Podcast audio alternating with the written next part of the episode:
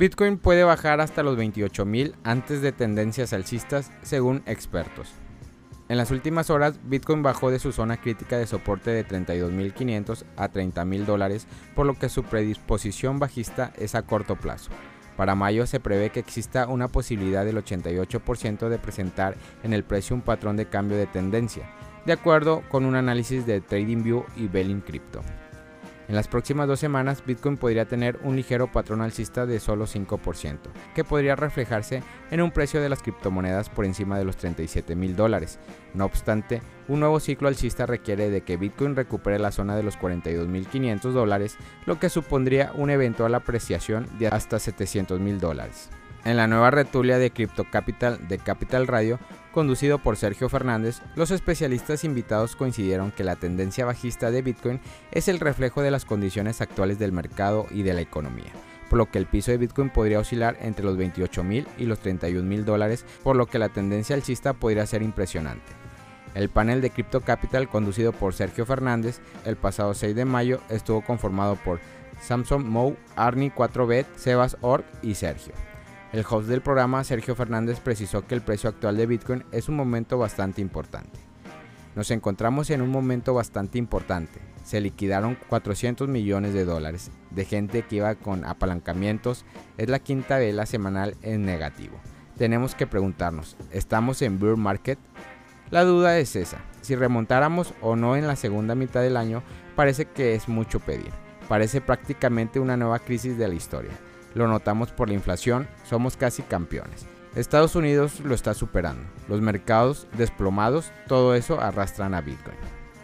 Bitcoin bajó hasta los 30 mil dólares el 9 de mayo y se encuentra actualmente en proceso de ruptura del canal paralelo ascendente que ha estado vigente desde mayo del 2021.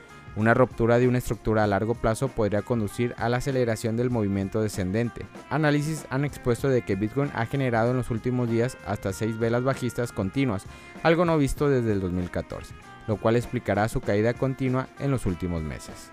Al respecto, el invitado de la tertulia de Crypto Capital, Sergio, expuso. A futuro creo que puede bajar entre 28 mil y 31 mil dólares. No me caso con nada, pero conforme veo que baja sumo más órdenes de compra ven un impulso fuerte, pero no creo que veamos otro máximo histórico este año. Este impulso tendrá que verse con una impresión masiva de dinero, por lo mismo de siempre, porque no pueden permitir que se sangre tanto, pero no veo un máximo. Al contrario, el panorama se ve muy feo, incluso parecido al del 2008, Bitcoin subirá a un nuevo máximo, pero ahora no es el momento. El panel de Crypto Capital expusieron que el mercado confundió las señales de mercado bajista por los rebotes ocasionales cuando hay una corrección bastante fuerte. No obstante, muchos esperaban que Bitcoin subiera en diciembre pasado y no sucedió, pues no hay un ciclo ni patrón ni tampoco correlación que se asemeje a lo sucedido en el 2017 y 2014. En tanto, el especialista e invitado a la tertulia, Arnay 4Bet, expresó, no ha cambiado nada en el mercado, todo sigue igual de bajista. Sí hay rebotes, pero fue muy brusca la caída. Paró hasta abajo. Creo que 33.000 no será el suelo. Ya lo veremos, ahora un nuevo mínimo y luego rebotaremos. Lo que no puede ser es que cada que hay un rebote la gente se ponga muy alcista y cada que haya una caída se pongan peor. El mercado no cambia a golpe de cada vela. Tengan claro que después del suelo la tendencia alcista será impresionante. Por su parte el invitado Sebas Ort externó que el provenir de Bitcoin podría ser prometedor. A largo plazo la correlación puede ser buena, Bitcoin puede actuar como una reserva de valor, pero no como refugio.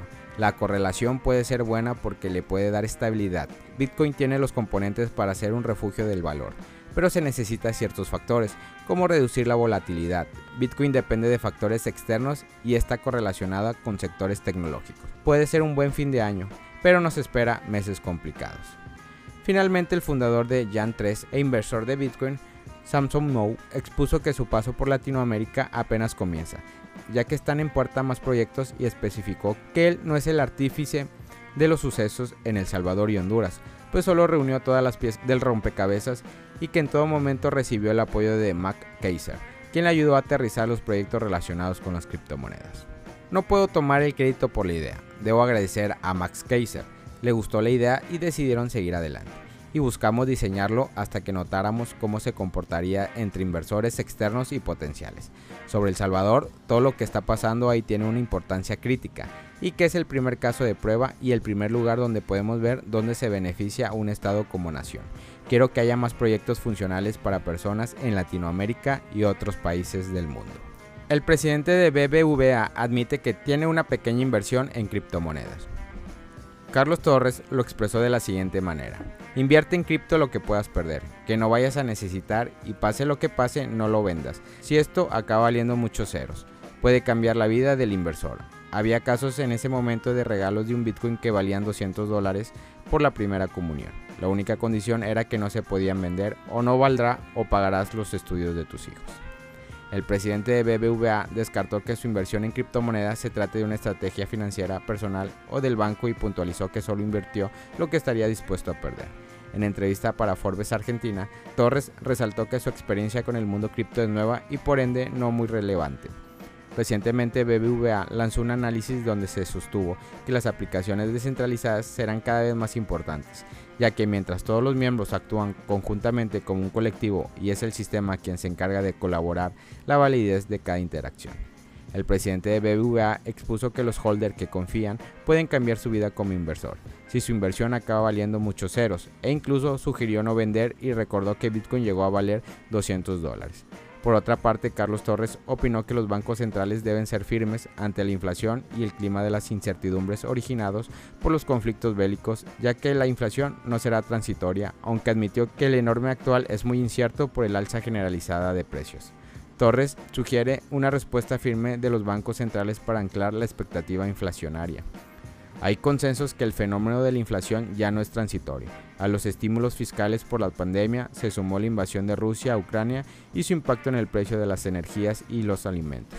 Y por si fuera poco el cierre de China por el COVID, por eso en este contexto la respuesta de los bancos centrales debe ser firme para anclar la expectativa inflacionaria.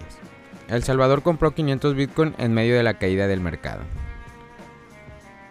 Ante este panorama hay dos formas de ver el mundo. Por un lado están los que se rinden y salen y por el otro están los que siguen creyendo en la cripto y compran en el piso. En esta categoría donde se encuentra Nayib Bukele, presidente de El Salvador, que este lunes anunció que su país compró 500 Bitcoin tras la caída.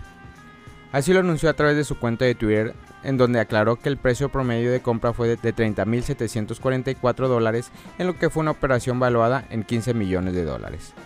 Con esta compra, El Salvador tendrá en sus reservas un total de 2.301 Bitcoin. Esta reserva nacieron a partir de la legalización de Bitcoin en el país a mediados del 2021 y se estima que han costado unos 100 millones de dólares. Tras la última caída, estas habrían perdido un 30% de su valor y hoy rondan los 70 millones de dólares. Hasta el momento de realizar este podcast no se sabe más de la compra, ni Bukele ni nadie del gobierno han explicado cómo se hizo ni los costos de comisión que hubo, solamente se tienen como fuente el tweet del presidente. Familia Criptomonedas al Día BTC, gracias por escuchar mi podcast. Recuerda que nos puedes encontrar en YouTube, en Facebook, Instagram, TikTok como Criptomonedas al Día BTC. Sígueme en mis redes sociales y no te pierdas todo sobre el mundo cripto.